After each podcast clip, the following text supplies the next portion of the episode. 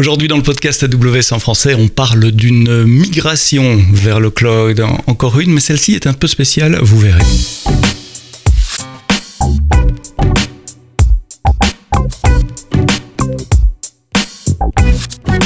Bonjour et bienvenue dans le podcast AWS en français. Merci d'être là, merci de vous abonner, euh, d'être de plus en plus nombreux euh, toutes les semaines. Je sais, euh, c'est quasiment toutes les semaines que je le dis maintenant, mais c'est vrai, je vois les statistiques toutes les semaines.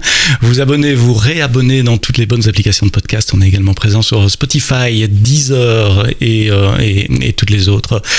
Euh, Aujourd'hui, on va parler de migration dans le cloud avec euh, Juxta. On va être dans le domaine de la santé avec Romain Léger, directeur général de Juxta, Damien Beaumont, responsable du service développement de Juxta.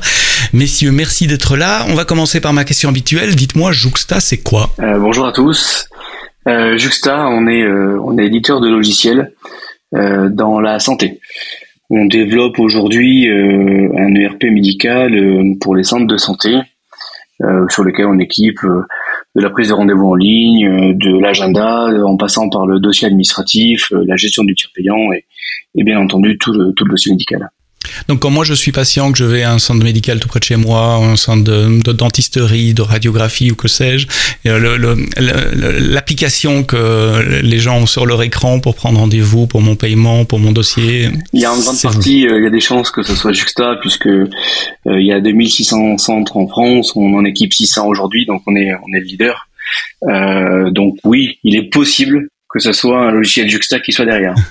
D'accord, donc je vois bien, en tout cas en tant que, que enfin c'est pas moi qui interagis avec ce logiciel-là, c'est pour les professionnels de santé.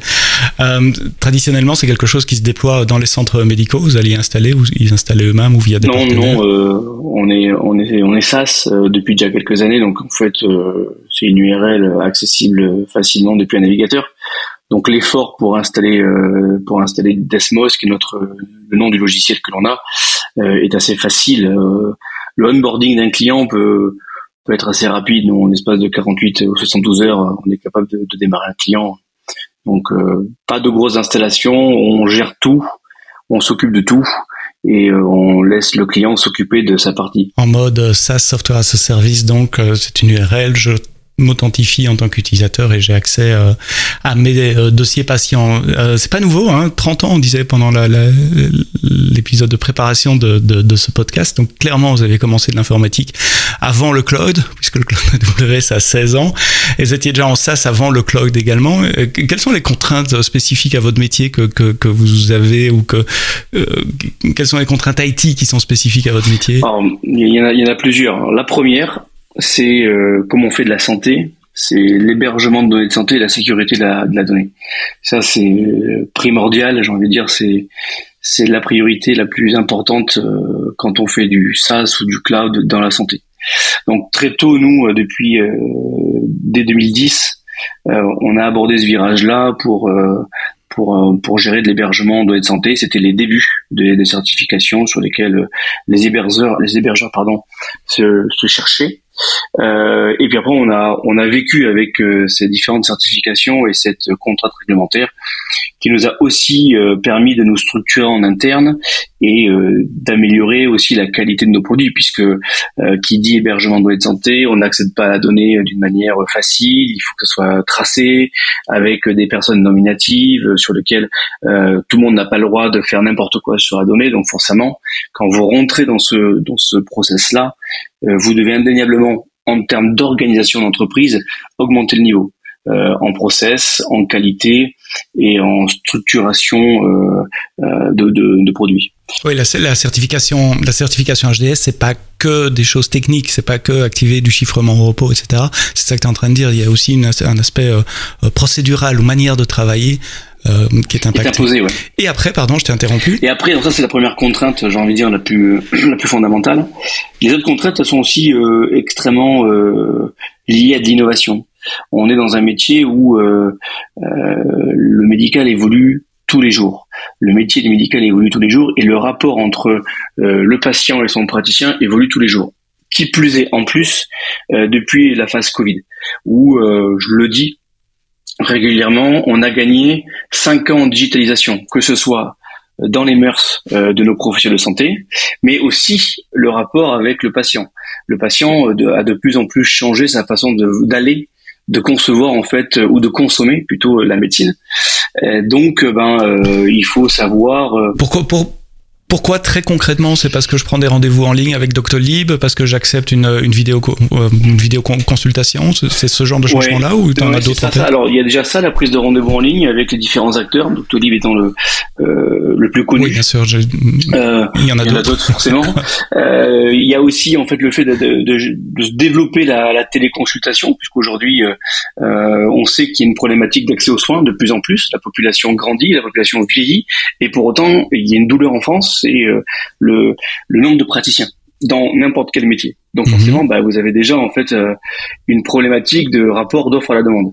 Donc la téléconsultation permet aussi d'améliorer l'accès aux soins plutôt que de se déplacer euh, dans le cabinet médical de son professionnel de santé. On peut rapidement pour une grippe ou pour autre chose, simplement consulter le, praticien et ça lui permet aussi lui de, de, de, voir plus de patients. Et puis il y a, y a, pas que ça, il y a aussi euh, tout ce qui concerne euh, la gestion euh, avant le rendez-vous et après le rendez-vous. Puisque aujourd'hui, quand je parle de digitalisation, euh, aujourd'hui avec des portails patients comme Doctolib, mais nous on a le nôtre qui est lié à, à, à, nos clients, bah, vous pouvez déposer un document, l'application, vous pouvez déposer le, le, document de mutuelle, vous pouvez déposer éventuellement une ordonnance euh, que vous avez faite ailleurs, vous pouvez déposer un document quelconque administratif ou médical qui permet de préparer en fait son rendez-vous. Donc déjà, euh, ça aussi, ça permet aussi d'améliorer euh, le, rapport euh, patient-praticien et, par le biais de la digitalisation, d'améliorer aussi un service. Puis il y a aussi le, post-rendez-vous. Post-rendez-vous, bah, vous pouvez aussi payer en ligne potentiellement le rendez-vous si jamais il vous reste un, reste à charge. Et puis dans les métiers tels que notamment le dentaire, où il y a du devis, quand vous faites des actes prothétiques, vous n'allez pas mhm. forcément accepter de suite un devis à 2000 ou 3000 euros. Euh, vous, un, il vous faut le temps de réflexion. Deux, le centre va regarder avec votre mutuelle euh, qu'est-ce que la mutuelle peut rembourser. Donc, des fois, vous n'avez pas forcément le, la réponse en temps réel. Donc, ça permet post-rendez-vous d'envoyer des informations complémentaires telles que bah, votre mutuelle va vous rembourser euh, sur 2000 euros euh, 600 euros. Il vous reste un reste à charge peut-être que de 300 euros. Est-ce que vous acceptez pas le devis? Ça permet aussi de le signer en ligne et de pas forcément revenir dans le centre. ça aussi, c'est important puisque tout un chacun, quand on va dans un centre de santé ou quand on va voir un professionnel de santé, si c'est juste pour venir signer un papier dans le centre, on le fait pas. On a vu la vie active que tout le monde a, mhm. c'est, ce serait plutôt une douleur euh, de revenir, de dire, il ah, faut que je perde 10 minutes pour aller resigner mon devis. Je le fais pas et puis au final, vous passez à autre chose. Et plus grave, vous ne vous faites pas soigner. On se fait pas soigner. Donc, euh, et, tout ça. et donc, tu estimes 5 ans à peu près d'accélération euh, en, en, habitude numérique, aussi bien côté des professionnels que, du, que, que, que des patients, des clients euh, des différents centres. Euh, je l'ai dit en intro, vous êtes plus vieux que le cloud, donc vous tourniez chez un hébergeur, je suppose, avant. Quel était l'élément déclencheur? Vous êtes ici, euh, on va le dire dès le début, hein, vous avez migré sur AWS, vous êtes dans le podcast AWS, donc on va parler de ça. Euh, quel était l'élément déclencheur, le point de départ de cette migration? Alors, on n'a pas vécu un hébergeur, on a vécu plusieurs hébergeurs, vraiment. Plusieurs. Euh, je crois qu'on est un peu atypique. Euh, on, en AWS doit être le quatrième hébergeur que l'on va éprouver en 12 ans. Euh, donc bah voilà à peu près tous les 4 ans on a migré tous les 3 ans on a migré alors non pas parce que l'on avait envie de migrer, parce qu'une migration c'est quand même quelque chose de costaud, euh, c'est quand même mmh, euh, ça prend du temps, ça use aussi les équipes. Hein. Euh, on a migré à des à des niveaux successifs. Euh, en 2010, euh, on était chez un hébergeur qui n'était pas certifié hébergement de santé. Alors on était très content de cet, hébergeur-là, mais par contre il était mmh. local aussi à côté de Nancy, mais, mais il était en retard sur la sur la réglementation. Donc en 2012, euh, on a changé, on est allé en 2012 2013, on est allé vers un hébergeur qui était euh, certifié euh, hébergement de santé. À cette époque-là, il y en a pas beaucoup sur le marché. on, il doit y en avoir 5, 6, et c'est les débuts, les offres sont diverses et variées, la peinture est encore fraîche, mais bon, on, on décide quand même qu'il faut qu'on y aille, et on veut être dans les premiers à y être. Puis euh, en 2017 euh, et 2018, voilà, on, on va rechanger d'hébergeur parce que on a surtout un problème technique avec l'hébergeur. Il a du mal à nous suivre dans notre croissance on grossit, on, a, commence à voir, on en parlera tout à l'heure avec Damien, mais une gestion de documents euh, qui, qui, qui s'implémente et qui commence à être volumineuse. Donc euh, voilà, on, a on a quelques problématiques de performance qu'on n'arrive pas à solutionner avec l'hébergeur. Donc on décide de remigrer vers un autre hébergeur, toujours HDS, mais un peu plus un peu plus gros, un peu plus costaud, euh, qui qui permet de, de, remplir pleinement sa tâche pour pour nous pour nous accompagner dans notre croissance et puis euh, pourquoi on migre aujourd'hui chez AWS bah, Toujours la même raison. En fait, euh, l'hébergeur euh, précédent, donc les trois hébergeurs qu'on a eu précédemment sont des, des hébergeurs privés ou sur lesquels ils ont des je vais dire des infras un petit peu legacy sur lesquels euh, ben vous faites pas beaucoup de choses, euh, ça évolue peu et puis surtout vous payez euh, un coût 100% d'un serveur même si vous en, vous, l'utilisez que 10%. Et donc notre hébergeur précédent, n'arrivait pas non plus à, à, continuer à nous suivre dans notre croissance, dans ce qu'on voulait faire. Moi, je voulais qu'on ait de la scalabilité automatique, je voulais qu'on paye un prix euh, ben, à l'usage, juste, à l'usage, mmh. que si en effet, comme on est scalable, on avait un, un problématique de, euh, de saisonnalité, c'est-à-dire qu'on on a de la saisonnalité dans la journée, c'est-à-dire que le matin à 9h, à 11h30, à 17h, vous allez voir que dans on a des pics d'activité. Ben, là, il faut que notre hébergeur puisse nous accompagner en, ben voilà, en mettant des serveurs en automatique et puis en les, en les arrêtant d'une manière également automatique si euh, on a un pic d'une demi-heure. On avait aussi un gros besoin euh, de d'aller chercher de nouveaux services. Euh, on sentait que chez notre hébergeur privé, euh, ben, les technologies qu'on allait éprouver dans le futur, et Damien pourra aussi en parler, mais on sentait qu'on allait être un petit peu restreint. Et on sait que chez AWS aujourd'hui, ben, on a un panel de services qui nous permet euh, de se développer et de développer de nouvelles fonctionnalités d'une manière beaucoup plus facile et beaucoup plus rapide. Et puis surtout, euh, il y a un point qu'on avait déjà développé nous en interne depuis 2015. On mettait déjà à jour d'une manière automatique et pratiquement en intégration continue tous les soirs avec un outil qu'on avait développé maison l'ensemble de, notre data center. Euh, ouais, ouais, ouais, euh, mais, mais, mais on arrivait au bout de, ce sujet-là aussi où on allait, il fallait qu'on passe un cap dans ce qu'on appelle l'intégration et le développement continu, le, le DevOps, on va dire. En fait, ce que tu expliques, c'est la, différence entre un hébergeur où on loue des serveurs virtuels, mais ce sont quand même des serveurs. Tu as une machine qui est là pour la durée, versus un cloud qui est beaucoup plus dynamique, où on paye à la demande, où on peut obtenir plus de capacité pour un moment et puis moins de capacité après. C'est vraiment cette flexibilité-là que, que, vous, que, que vous cherchiez. C'est un, résumé Oui, et puis la, mise à jour aussi en automatique qu'on avait déjà, mais sur lequel on va beaucoup plus loin aujourd'hui. Euh, on pourrait, même si on a un, un gros pépin, une grosse anomalie, ce qui n'arrive pratiquement jamais, voire euh, c'est très rare parce que bon, on, teste nos versions avant de les déployer. Dans tous les cas, aujourd'hui, on a 8000 utilisateurs connectés en permanence. Donc vous comprenez bien que si on teste pas au préalable, euh, ça, passe pas. Mais admettons qu'on ait aussi une problématique qu'on n'ait pas vue, on met en prod euh, la nuit en automatique toutes les versions, enfin la version chez tous nos clients. Là aujourd'hui avec AWS, on pourrait en pousser une version en pleine journée nos clients le ressentiraient peut-être une coupure de prod de 5 minutes le temps qu'on mette à jour la version et puis on corrigerait le problème. on va pas le faire tout le temps parce qu'on va pas s'amuser à arrêter les, clients 5 minutes, mais on, on va jusqu'à ce niveau-là, c'est-à-dire de dire euh, oui c'est bien l'intégration continue, le développement continu, la mise à jour automatique c'est super, mais on peut aussi euh, en journée désormais euh, aller plus loin et c'est ce que proposent euh, les services AWS. Et vous avez euh, quasiment fini cette migration à l'heure euh, où on parle, en tout cas il y a une bonne partie qui, qui est déjà faite. En zéro downtime, comment vous avez fait? En, en zéro downtime, je nuance un tout petit peu, en quasi zéro downtime. Euh, notre contexte de migration, techniquement, on part d'un hébergeur effectivement privé dans lequel nous sommes sur une système de base de données Oracle. Euh, nous avons quatre modules, on va dire, euh, en Microsoft.NET, ASP.NET euh, euh, qui sont hébergés dessus et répliqués pour chacun de nos clients. Donc ça fait quelque chose un petit peu un petit peu moins de 2000 environnements à migrer. Donc chaque client a son, son stack euh, chaque client avant la migration aujourd'hui. D'accord. On a, on, a, on a des services qui sont communs mais la, la majeure partie des données sur la partie médicale aujourd'hui est cloisonnée par client effectivement. Euh, donc tout l'enjeu était d'être capable de pouvoir déplacer nos bases euh, et les mettre chez AWS. On avait une deuxième contrainte euh, technique, c'est nos bases de données Oracle. euh, Oracle qui sont très gentils, euh, mais malheureusement au passage en version 12, si je ne dis pas de bêtises, euh, ils nous ont mis une jolie restriction qui, pour avoir des performances équivalentes en termes de nombre de processeurs, de nombre de cœurs, nous vous aurait coûté deux fois plus cher. Ouais, donc là, il y avait un facteur déclenchant aussi de la migration. Il n'y a pas que le problème de l'hébergeur.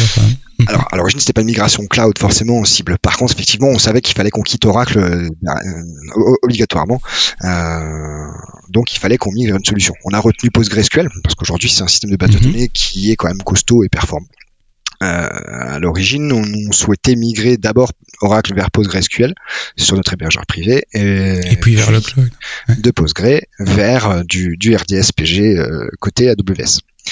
Euh, il s'avère qu'on a passé plusieurs euh, plusieurs mois à auditer euh, et notre hébergeur et, des outils du marché et on a trouvé très peu de solutions pour permettre de faire cette migration de, de moteur de base de données à chaud, quasi sans coupure. Toujours des contraintes, des choses qui n'étaient pas prises en compte parfaitement, des choses où il fallait carrément arrêter la base pendant toute la migration avec des bases qui pèsent 60 gigas. On peut pas demander, à, on peut pas demander à nos clients d'arrêter de travailler pendant deux jours. Mhm. Euh, donc, euh, on a travaillé sur, euh, sur l'outil DMS, euh, Data Migration Service côté AWS. qui lui propose une capacité justement à migrer alors base froide ce que j'appelle base froide c'est-à-dire on arrête la base on migre derrière et après on a migré. Mais il y a aussi une possibilité de faire de la réplication en temps réel. Donc de pouvoir faire de l'oracle vers Postgre et on s'est dit, ben, quitte à faire ça, euh, de prendre de l'Oracle et le mettre sur Postgre, euh, pourquoi ne pas le mettre directement sur RDS Postgre Ça ne change rien que l'emplacement de la base de données. Et c'est comme ça qu'on a amorcé des, essais à se dire, ben, tiens, on va tenter de le faire euh, directement, non pas faire une migration base puis hébergeur, mais partir d'une base Oracle chez un hébergeur privé et arriver directement sur le cloud et faire les deux en one shot. En gardant l'application côté, côté hébergeur privé dans un premier temps C'était juste la base qui a migré? On déplace tout, tout en une seule fois. C'est-à-dire qu'on part d'un environnement machine virtuelle euh, chez notre hébergeur avec de l'Oracle. Euh, et euh, le but c'est qu'on ait quasiment pas de coupure pour arriver à un résultat base RDS Postgre et hébergé sur sur de l'EC2 AWS. Et pour l'application, vous étiez en VMware ou un truc comme ça ou vous avez redéployé sur du de l'EC2 tout nu, j'allais dire, sur, sur, de l'OS alors non, on n'a pas, on n'a pas redéployé tout nu. Euh, pourquoi? Parce que euh, ce qu'il a fallu travailler, effectivement, une fois qu'on a dit qu'on partait sur ce principe-là, euh, il fallait qu'on revoie toute notre chaîne d'intégration continue, chaîne de déploiement continu, et en la poussant beaucoup plus loin dans ses retranchements. C'est-à-dire qu'on était effectivement, comme on l'a dit, capable de mettre à jour nos environnements clients en une nuit, c'est-à-dire qu'on était capable de le faire.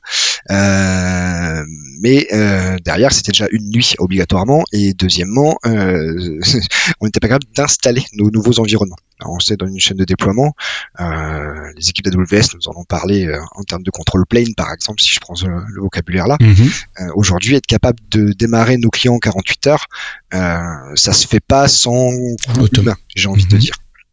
L'idée là, c'était d'arriver sur quelque chose de complètement automatisé, de partir euh, d'un fichier de configuration et d'arriver à un état environnement fonctionnel qui se déploie automatiquement. Donc on a mené deux fronts ces deux chantiers, euh, migration base de données plus euh, chaîne d'intégration continue et déploiement continu, pour permettre justement d'atteindre cette migration. Vous utilisez quelle technologie pour l'automatisation? Terraform, CloudFormation, CDK, autres? Alors, on, se fait accompagner aujourd'hui euh, par Claranet. Euh, premièrement, parce que c'est une obligation aussi côté euh, hébergement de données de santé, de qu'on ne gère pas nous-mêmes notre infra.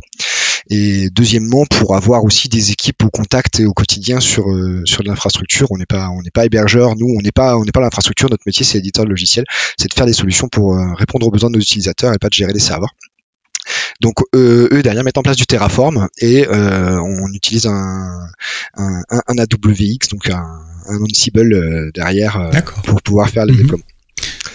Et cette migration de base de données, ça s'est passé comment alors avec DMS C'était au fil de l'eau ou vous avez finalement fait du one shot? J'ai presque envie de dire c'est presque la partie facile. Euh, là, euh, pourquoi je dis ça, c'est qu'en vrai nos, nos applications n'étaient malheureusement pas compatibles PostgreSQL. Donc le Ah plus ouais. gros de notre Mhm. travail côté R&D Juxta, ça a été de retravailler les applications pour les rendre compatibles PostgreSQL. Où là, il y a entre entre entre 800 et 1000 jours de travail côté R&D sur un sur, sur un an, un an et demi euh, pour euh, rendre ces, ces, ces quatre gros modules historiques avec des ces- avec des, des systèmes de connexion à la base de données euh, historiquement Oracle pour qu'elles puissent fonctionner dans de bonnes conditions en PostgreSQL. Parce que le code utilisait des fonctions euh, spécifiques à Oracle, des, des syntaxes ou des store proc ou des choses qui sont qui n'existent pas nécessairement de la même façon sous Postgres. Exactement. Mhm. Euh, des, des instructions spécifiques Oracle euh, derrière euh, et aussi des comportements différents dans certains points euh, sur du bon, sur qui ça parle du multi-active record set euh, problème de Mars derrière qui est pas compatible en PostgreSQL qu'il est en Oracle on peut pas réutiliser une connexion tant qu'on l'a pas libéré complètement enfin voilà, ce genre de sujet euh, qui, qui, qui nous ont demandé de, de, de retravailler nos, nos, nos modules euh, derrière assez profondément et euh, remettre en cause des, des, des morceaux historiques donc forcément un peu un peu compliqué Donc trois si je résume. Un chantier de réécriture applicative, enfin réécriture c'est peut-être un grand mot, mais d'adaptation applicative pour que la nouvelle application puisse attaquer la nouvelle base de données en Postgres. en double compatibilité Et pendant, avec les deux qui doivent fonctionner un, certain temps, ouais, ce qui amuse, enfin ce qui, fait. ce qui rajoute un- un- une petite dose de complexité Oui, assez sympa. Euh, un chantier euh, de, de migration du pipeline CI/CD parce que finalement c'est ça qui vous permet de déployer votre nouvelle application sur le nouvel environnement et donc ça vous permet d'automatiser les nouveaux environnements et le déploiement des, des, des, des fonctions que vous développez sur le nouvel environnement et puis un chantier de migration de base de données et ça c'était le plus facile grâce à DMS je- je- Database je- Migration Tool J'exagère un tout petit peu sur le plus facile quand même, mais euh, parce que si- beaucoup de gens ont travaillé pour que ça en devienne facile à l'exécution. Romain Et, tu veux euh, rajouter quelque chose? En fait, il manque un quatrième chantier, qui est un des plus importants. C'est un chantier FinOps. Parce qu'on n'a pas fait, en fait, en livraison que du, euh, en migration, pardon, que du lift and shift. Dès, le début du- dès pratiquement dès le départ, on a fait du lift and refactoring. Euh, Et Damien en parlera plus mieux que moi. Mais on avait une application de GED, donc de, de gestion de documents, qu'on stockait dans Oracle, environ 6 ou 7 ou 10 terras. On peut arriver, on n'est plus à quelques terras près. Si on devait migrer euh, cette application-là euh, de Oracle vers. PostgreSQL, telle quelle, euh, chez AWS dans les serveurs RDS Postgre, ça nous aurait coûté euh, énormément cher. Je crois qu'on avait fait le calcul, Mhm. c'était 6 ou 7 000 euros par mois, par mois juste pour cette application là juste pour ça. Donc en fait, quand euh, Damien a commencé à étudier le sujet, euh, il m'a dit Romain, je vais te dire un truc, mais je pense que tu vas pas être content. Euh, on peut pas migrer comme ça. Oui, on peut pas migrer à se rajouter un coût de 6 000 ou 7 000 euros. C'est aussi l'avantage du cloud AWS, c'est qu'on a pu changer de techno. Euh, et Damien, on parlera largement avec le changement de techno pour migrer en fait les datas non plus en base de données, mais bon sur du S3 et surtout euh, avoir un run euh, euh, qui doit avoisiner aujourd'hui peut-être euh, les 1000 euros ou tout au plus, je ne sais même plus. Mais en tout cas, euh, c'est on avait divisé le coût par euh, pratiquement par 5. Donc Ça, c'est considérer l'impact de l'architecture sur le coût dès le départ et pas, pas attendre. Parce que souvent j'entends des clients qui disent on migre en lift and shift, c'est le plus facile, c'est le plus rapide, c'est vrai. Mais souvent ils ont une mauvaise euh, surprise à la première facture euh, AWS parce que le lift and shift c'est pas là où on économise le plus. Il faut, il faut replatformer ou refactoriser un peu. Et là c'est ce que vous expliquez en utilisant RDS. Postgres. On, reparle, on reparlera du projet euh, euh. GED dans, dans, dans, dans un moment, mais vous l'avez pris en compte dès le, dès le départ. Donc vous êtes, vous êtes rendu la vie un peu plus compliquée, mais ça a évité des, des, des mauvaises surprises côté, euh, côté facturation euh, dès le début. C'est- Mais c'est important. En fait, euh, aujourd'hui, euh, il y, a- il y a bien quand on va vers de, du cloud AWS, euh, il faut bien avoir cette mesure de FinOps pour moi, euh, de relation des coûts. Si vous, si quelqu'un nous écoute et fait simplement du lift and shift, j'ai envie de dire restez sur votre hébergeur actuel. Ça ne sert, je vais pas dire à rien, mais il y, y a que peu d'intérêt. En fait, il faut penser à un projet pour faire du lift and refactoring ou, euh, ou replatforming. Pourquoi pas C'est ce qu'il faut faire. Nous, on n'avait pas totalement id- identifié de suite, mais on l'a identifié très tôt. C'est-à-dire que euh, au tout départ du projet, euh, on était euh, parti pour mettre la GED dans PostgreSQL euh, comme ce qu'on faisait historiquement dans Oracle. Euh, mais Damien, euh, en rentrant dans des sujets euh, techniques et aussi de coûts, ben c'est sûr que là, il, s'est aperçu de quelque chose de très très bien, m'a alerté et, on choisit les meilleurs services que pouvait proposer AWS. Parce que c'est ça en fait la finalité, elle est là. C'est un message fort, ça, c'est de attention au lift and shift. C'est vrai que c'est pratique, ça va vite, mais attention, ça peut coûter cher et c'est pas là que vous avez toute l'agilité du cloud euh, et tous les, réductions de coûts, en tout cas les bénéfices euh, euh coût-performance que vous pouvez avoir euh, du cloud. Petite anecdote à ce sujet, elle date pas plus tard de ce matin, je parlais avec un développeur d'une organisation publique qui me disait dans mon organisation, on n'a pas compris le passage au cloud. Je dois ouvrir un ticket à l'IT si je veux demander une instance EC2. Je dis, ah, effectivement, là, c'est vraiment reproduire euh, l'existant et le mettre dans le cloud. Il y a peu de bénéfices à faire ça. On perd en termes d'agilité. Euh, avant de passer au projet GED, d'autres choses à dire sur l'aspect migration, Oracle, code et CI/CD Oui, absolument. Sur l'aspect DMS, oui. Euh, J'ai dit que c'était le projet facile, mais c'est parce que des gens ont travaillé fort dessus pour le rendre facile.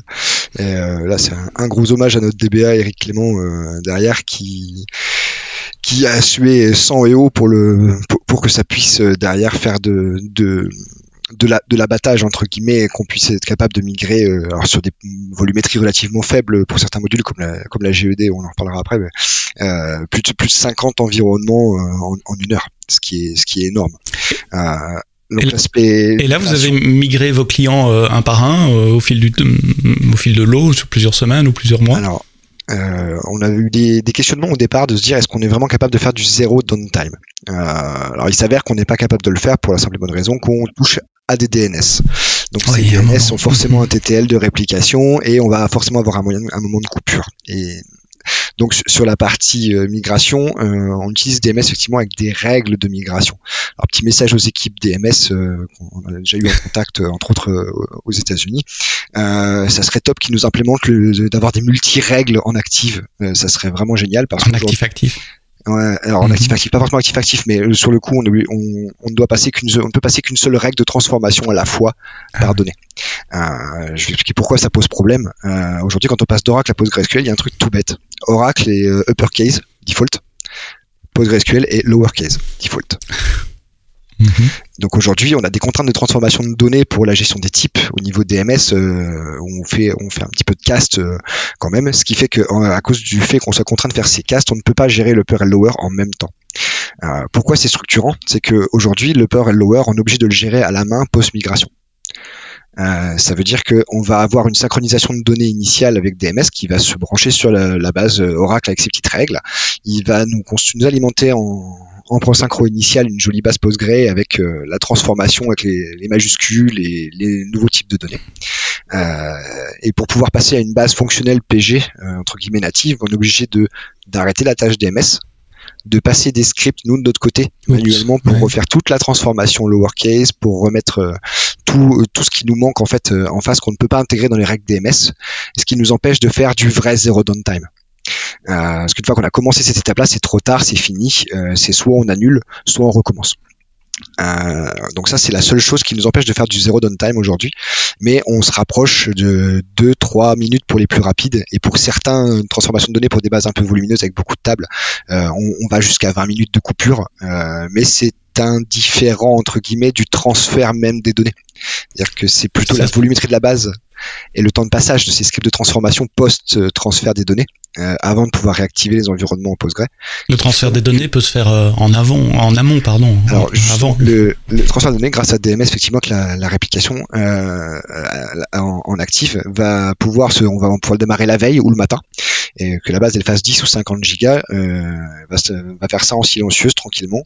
Et une fois qu'elle a fini sa migration initiale, va pouvoir se synchroniser derrière et maintenir les données à jour jusqu'à ce qu'on lui demande de s'arrêter. Euh, c'est ça. Donc grâce à grâce à ces mécanismes-là, effectivement, on a un temps de coupure qui est extrêmement faible, qui nous permet de faire des migrations du temps de midi pour essayer de minimiser l'impact sur nos clients, sans avoir à faire du hors horaire ou des interventions de nuit ou de week-end pour les équipes qui sont amenées à travailler sur les sujets. Ah oui, parce que c'est ce que j'allais dire. Dans votre contexte métier, vous pourriez vous permettre euh, une heure d'interruption la nuit du samedi au dimanche ou du dimanche au lundi? En fait, c'est ce que Damien vient de dire est très important. Moi, j'avais euh, j'avais une volonté RH forte c'est que dans la précédente migration qu'on avait fait il y a trois ans, on avait migré d'un hébergeur privé à un hébergeur privé et on avait tout fait la nuit. Parce que à l'époque, euh, les outils, les hébergeurs n'étaient pas équipés, donc on, arrêtait les bases à 22 heures, on les migrait, on les, enfin, c'était un travail de dingue. J'ai perdu trois collaborateurs euh, dans la bataille, c'est-à-dire qu'au bout de trois mois de migration, euh, voilà, vous avez trois démissions, vous êtes content. alors chouette, vous avez migré, mais par contre, il y a, y a une fatigue, il y a une usure, et puis vous perdez, vous perdez trois, trois personnes moi je voulais pas revivre ça et je ne voulais pas euh, faire revivre ça en fait à soit aux collaborateurs qui avaient déjà vécu la première migration ou soit les nouveaux qui n'avaient jamais vécu la première migration mais qui allaient en vivre une. Donc euh, l'importance de, de, ce que dit Damien et du zéro downtime, même si on parle de, de 3 à 10 minutes, minutes c'est rien du tout. Euh, et puis nos clients entre midi et deux, ils peuvent bien accepter un, quart d'heure de, de, coupure. C'est pas ça qui va perturber ils sont prévenus, de toute façon, ils le savent. Ils sont prévenus, ils le savent, mais ce qui a été fait par la part de, la part des équipes est assez colossal. Euh, c'est un travail extraordinaire. C'est-à-dire que euh, on migre euh, entre midi et deux avec pratiquement zéro downtime, euh, sans forcément éprouver la vie personnelle. Et en plus de ça, s'il y a un pépin, quand vous migrez la nuit, vous n'avez pas les équipes de dev qui sont là. Ou éventuellement vous avez un dev. Là, admettons qu'on a un pépin, ce qu'on n'a pas eu, mais vous avez toutes les équipes de Juxta qui sont là entre tout le monde est sur dans le la journée. Donc c'est aussi beaucoup plus facile pour la cohésion des équipes et puis euh, et puis aller plus vite. Donc faut faut pas non plus minimiser le travail euh, d'organisation, euh, de technique et, également comme vient de dire Damien avec Eric sur la partie contrôle et, et, mise en place de toute la, la machine de guerre en fait qui, qui est mis mhm. qui est mis derrière grâce aux outils AWS mais aussi grâce j'ai envie de dire aussi au, tout développement. développé. C'est ça au développement connexe sur lequel on s'est servi. Il faut savoir que l'ensemble, Damien avait dit au préambule que l'on avait audité pas mal de d'outils et euh, des euh, de prestataires de services et d'hébergeurs pour migrer. Tous, sans exception, nous ont dit ce que vous voulez faire, ce vous n'y arriverez jamais. Tous on migre la nuit.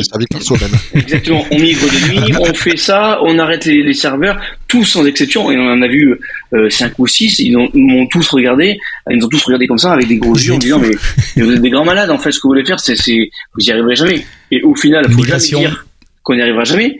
En technique, tout est possible. Après, bon, faut donner les moyens, mais tout est possible. Et les équipes Juxta, et toutes mes, moi je suis extrêmement fier de mes équipes parce qu'aujourd'hui elles, sont elles ont monté d'un niveau déjà technique et puis elles ont réussi euh, quelque chose où euh, tous les prestataires qu'on avait vus nous avaient dit c'était impossible. Migration pendant les heures de bureau, c'est une belle catchphrase euh, euh marketing euh, également, mais c'est super important cet aspect humain de la migration. Et tant qu'on parle de l'humain, je voudrais refaire une toute petite parenthèse, parce que tu as dit un truc qui m'a interpellé, euh, Damien. Tu, tu, as parlé de votre DBA qui était une personne clé dans, dans, cette migration. Souvent, quand je parle d'RDS à des DBA, ils me disent ouais, mais on va perdre notre job, et je leur dis non, au contraire. il y a toujours du travail après, il y a du travail pendant la migration, mais même après, ça, ça se gère. Un schéma de données, travaille avec les équipes de développeurs pour travailler des queries, pour optimiser, etc. Euh, il est toujours là, votre DBA Alors oui, mais notre DBA, il n'a pas le titre de DBA chez nous, il a le titre de data architecte. D'accord. Ah ben, euh, il, a, une formation de DBA historiquement Oracle derrière, donc une très très très grosse expertise côté base de données Oracle, mais euh, base de données en général. Donc mhm. aujourd'hui sur AWS, on travaille aussi un petit peu avec DocumentDB, on travaille avec d'autres bases où là où on a un petit peu monté en compétences. Mais c'est sûr qu'aujourd'hui c'est une personne clé dans comment dire dans le dans le run de l'infrastructure sur l'analyse des, des problématiques qu'on peut rencontrer sur, sur sur de la surconsommation, identifier une requête, identifier un index, ce genre de choses. Typiquement, c'est pas RDS qui va faire le job à notre place. Exactement. Euh, clairement, ça c'est ça c'est évident. Et typiquement, lui il a une grosse culture en plus de l'automatisation. C'est c'est un vrai développeur dans l'âme, mais le bon développeur dans l'âme. Euh, c'est un DevOps. un truc. Un BDOps, un nouveau terme, un nouveau métier. Non, non, mais c'est super important ce que tu dis là, parce que j'espère qu'il y a beaucoup de gens euh, qui sont DBA ou DBA de formation, qui connaissent des DBA, qui nous écoutent et qui peuvent faire écouter ça à, à, à leurs collègues. On, le, cloud ne remplace pas les compétences IT et euh, les services managers ne remplacent pas les compétences que, que vous avez dans, dans, dans vos équipes. Euh, importante parenthèse HR, merci Romain d'avoir d'avoir euh, mille focus là-dessus. Je reviens à ce truc de GED. Pour terminer, ce projet de GED, vous aviez donc une base de données Oracle avec entre 7 et 10 terabytes de documents dans la base de données, c'est ça? Euh, Et vous vouliez, et vous l'avez migré? Non, non c'est plus. Explique-moi ce que c'était, comment vous l'avez migré euh, Suite aux contraintes HDS euh, derrière qui nous imposent des contrôles d'accès de documents sauvegarde, de l'intégrité. On avait des difficultés à se projeter sur du stockage en termes de fichiers. Je parle de ça il y a 10 ans. Hein. Euh, en termes de stockage de fichiers pour des documents de santé. On parle de, radio, d'ordonnance, de, de, documents de santé. Euh, donc à une époque, les gens techniques de Juxta avaient fait un choix. Euh, après, on, discutable, on peut toujours en discuter, mais qui avait le mérite d'exister, de se dire au lieu de stocker en système de fichiers, de gérer des disques, des sauvegardes de disques, on va le mettre dans la base de données. Mhm. J'ai connu ça aussi, ouais. Mhm. Donc euh, c'est un choix qui peut paraître de pas forcément logique de, demander à une base de données relationnelle de stocker des, des fichiers statiques. Le gros avantage qu'on avait avec cette partie-là, c'est un, les backups étaient sûrs, faits, fiables sur des systèmes qui étaient euh, testés, optimisés pour ça, éprouvés, voilà. Et deuxièmement, on avait la garantie en termes d'accessibilité des données que personne ne pouvait y avoir accès de manière détournée ou non. C'est-à-dire que l'accès à la base de données, c'était les clés. Et vu que personne n'a accès à la base de données dans l'HDS, euh, forcément, personne n'avait accès aux documents. Euh, donc ces, ces jets vont très bien fonctionner pendant pendant plein d'années. Les documents s'en sont donnés à cœur joie et malheureusement, ou heureusement, Romain dirait plutôt, euh, nous avons grandi. Nous avons continué d'avoir des clients, des centres qui s'ouvrent, des patients qui vont chez nos clients, donc des documents à devoir stocker. Et il s'avère que euh, en début de phase de, de, projet, je dirais qu'au mois de juin 2021, un peu plus d'un an, on devait avoir quelque chose comme 6, entre 6 et 7 terabytes de, de stockage qui était dédié à ces gestions euh, de documents. Euh, effectivement, 7 terabytes, ça commence à peser un peu son, Mhm. son homme. Euh, donc on s'est dit c'est peut-être pas une bonne idée effectivement de l'émigrer comme le racontait Robin. Euh, et le temps qu'on regarde, on arrive sur octobre-novembre, on était plus à 6, on était à 9. Euh, et c'est là que tu prends ta calculette, euh, les prières DS. Ça, ça, augmente un peu. On continue donc de démarrer de nouveaux clients qui nous font confiance. Euh, et le temps qu'on commence à se dire, allez, comment on peut faire? On en a 11 des terabytes. Euh, bon, là, va falloir vraiment qu'on fasse quelque chose parce que niveau base de données, effectivement, des sauvegardes de ces volumétries-là prend beaucoup de temps, amène du risque. Donc, on s'est dit, pour des raisons financières, mais c'est un projet qu'on avait quand même de toute façon en, post-migration lift and shift de, le faire. On savait que c'était pas, on n'allait pas pouvoir conserver ce mode de fonctionnement dans le temps. C'était, c'était pas pérenne en termes de, stockage, de sauvegarde, de base. Donc, on s'est dit, bah, AWS nous propose un stockage de documents euh, fiable, euh, rapide et peu coûteux. Il s'appelle S3. Euh, pourquoi ne pas euh, nous dire que nos documents, euh, on ne va plus les mettre dans notre jet, mais dans S3 Et là, ça pose la problématique de se dire, oui, mais là, par contre, il va falloir qu'on migre maintenant 10 terabytes d'un hébergeur à un autre. Et c'est là où les, les, équipes chez nous ont travaillé euh, sur le module de jet, qui est un, petit module techniquement, hein, donc il y, a, il y, a, très peu de tables dans la base de données, donc c'est quelque chose d'entendable. et on s'est projeté sur quatre phases. La première phase, c'est on est capable de déployer notre application qui a une compatibilité pour mettre ces nouveaux documents et les lire côté S3. Euh, ok, on met ça en production, on est rétrocombe, tout marche bien, impeccable. Deuxième phase, euh, bah là on active euh, via des access points derrière côté S3 pour garantir la sécurité d'accès, bien cloisonner les documents, que chacun reste dans son jardin et n'ait pas accès au jardin des autres. C'est aussi un truc qui est très important pour nous. Euh, retrouver ce cloisonnement database qu'on avait sur S3. Euh, donc bah, on va activer une GED. Derrière on va lui, on, on, ok bah super, tous les nouveaux documents dorénavant sont stockés, récupérés d'S3 et l'ancien n'y touche pas. Euh, la phase 3, c'est de se dire, bah, maintenant il faut que je prenne tous les documents un par un et que j'aille les déposer sur S3. Ensuite que le tout sans action humaine parce que ça reste des documents de santé. Donc euh, l'idée c'est d'avoir quelque chose qui tourne tout seul. Et là où nos, équipes, nos deux architectes, l'architecte data Eric ou l'architecte logiciel Bertrand, euh, ont, ont, travaillé de concert pour justement avoir un, je vais dire ça un petit peu, un petit peu bêtement, mais un, un, petit conteneur Docker qui parcourt les bases de données chez notre hébergeur euh, courant Oracle, euh, qui identifie tout seul les GED, qui se connecte par API euh, à AWS pour récupérer les credentials pour pouvoir travailler avec S3, qui interface la GED courante avec S3, donc dorénavant la GED a écrit ses nouveaux documents dans S3 directement, et qui commence à les prendre un par un. Donc ils ont fait des gros travaux de paralysation, d'optimisation, tout ça au travers d'un VPN sécurisé, euh, pour euh, aboutir à, si je dis pas de bêtises, au moment où on a migré, on avait 14 terabytes de, documents qui ont été transférés. Alors j'exagère un tout petit peu sur le en silencieux complètement sur un système euh, automatisé euh, que, que Eric monitorait et suivait et relançait de temps en temps, euh, il avait envie de faire des petites pauses, mais sans avoir l'action humaine et sans perte de données avec une, vérification avec les mécanismes de, de hash que S3 permet de, pour garantir l'intégrité du document. Et ça c'est la migration des données et puis il y a la migration de l'application, enfin le changement du code de l'application aussi puisque le code allait taper dans une base de données avant, maintenant il doit taper dans S3. Alors ça on l'a fait directement, c'est la première phase phases en fait. La première phase c'était de tout préparer pour que ça puisse fonctionner et on l'a mis en production et ensuite effectivement c'est des phases d'activation. Et la quatrième étape, c'est celle euh, qu'on travaille, des, travaille début juillet. Euh, bah, c'est de notre petite base de jet où il n'y a plus rien dedans en termes de volumétrie, mais en termes de nombre de lignes toujours conséquent, mais en termes de, de volumétrie qui, qui ne pèse plus rien. C'est de la prendre euh, d'Oracle hébergeur actuel et de la mettre RDSPG hébergement AWS.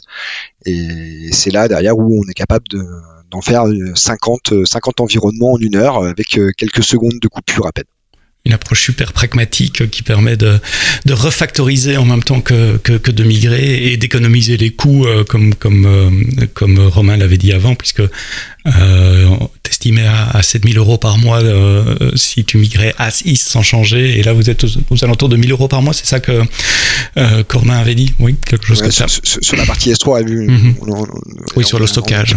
On, on, a un petit peu moins de 1000 euros, en sachant qu'en plus côté HDS, avec la RANET, on a pris la décision de mettre en place un, un système de backup euh, supplémentaire en termes de sauvegarde S3. Alors quand on pose la question aux équipes AWS qui sont très sympas, ils nous disent non mais vous inquiétez pas, c'est 99,99999% de disponibilité, il n'y a pas de problème. Malheureusement, la législation française, nous, c'est pas, euh, c'est 100. Mhm. Donc par précaution, on a mis en plus un double système de backup derrière euh, qui nous permet de garantir le, fonctionnement, mais qui amène un petit peu de coût aussi en plus derrière. Que vous avez développé, que vous utilisez AWS Backup pour faire ça, puisque AWS Backup, permet de backuper les, les volumes S3, les, pas les volumes, pardon, les buckets S3 depuis, euh, depuis le mois de novembre, si je me souviens bien, l'année passée. Euh, super conversation avec euh, plein de détails techniques et d'anecdotes. merci Romain et, Damien. Si moi je regarde quatre idées de ce qu'on a dit, migration pendant les heures de bureau, l'aspect humain de la migration est pas, est pas brûler nos ressources humaines en les faisant migrer la nuit, à faire un lift et upshift, lift et refactoring, pas simplement lift and shift. penser au FinOps dès le début et penser à l'aspect humain, on, l'a dit, avec, euh, on a créé un nouveau rôle aujourd'hui, le BDOps, euh, le, BD capable, le, le, database administrateur capable d'automatiser également les tâches de manipulation des données. Merci messieurs pour ces explications. Romain Léger, directeur général de Jouxta, Damien Beaumont, responsable du service développement. Merci à vous d'avoir écouté cet épisode du podcast AWS en français jusqu'au bout. Rendez-vous la semaine pour un nouvel épisode. Et d'ici là, quoi que vous codiez, codez-le bien.